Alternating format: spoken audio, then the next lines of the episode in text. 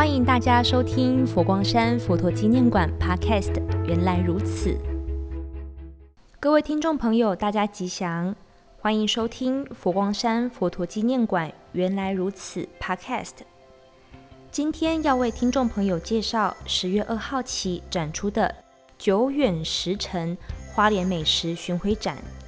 说起佛馆和花莲县政府共同合作的展览。光是在展览命名上，更是特别用心哦。所谓“久远时辰”，源自于《法华经》中的“久远时辰”谐音，连接佛与时，都是经过难以计数的时间而存在的。花莲位在大陆欧亚板块与菲律宾海板块交界之处，两大板块不断的挤压，虽然造成频繁的地震。但也形成许多的美食宝玉。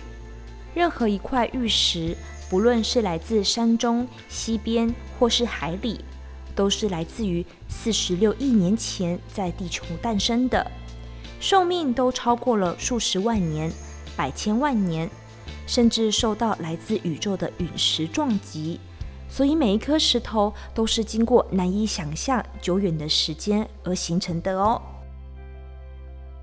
这次展览穿梭了过去到未来，从有形的玉石佛雕来感受超越时间的永恒；从与时共舞实艺展、诸法石像主题展，以及时间场景陨石展等三个展区，在天然形成的石纹画面，也可以看到森罗万象的生命价值。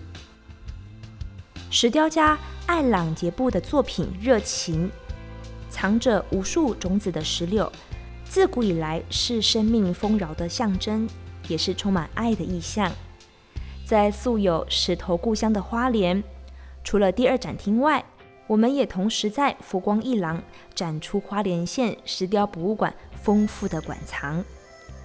大环境山海所形成的对峙张力，透过艺术家内在的哲思空灵呈现。诉说着世世代代人与物种、人与自然环境生生不息的一种循环回蓝。二十五件作品让你感受石雕艺术的温度。说起佛教中有关石头的公案有非常多，在这边特别分享。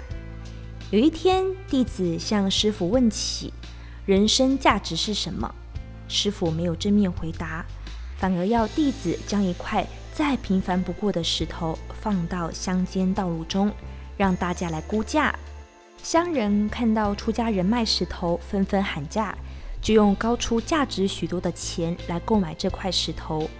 接着，师傅又要弟子将这块石头放到城里的百货行去估价。城市中市民纷纷喊价，又估出更高的价格。弟子以为这不起眼的石头能卖出这样的价钱已经非常难得了，就要师傅赶紧抛售。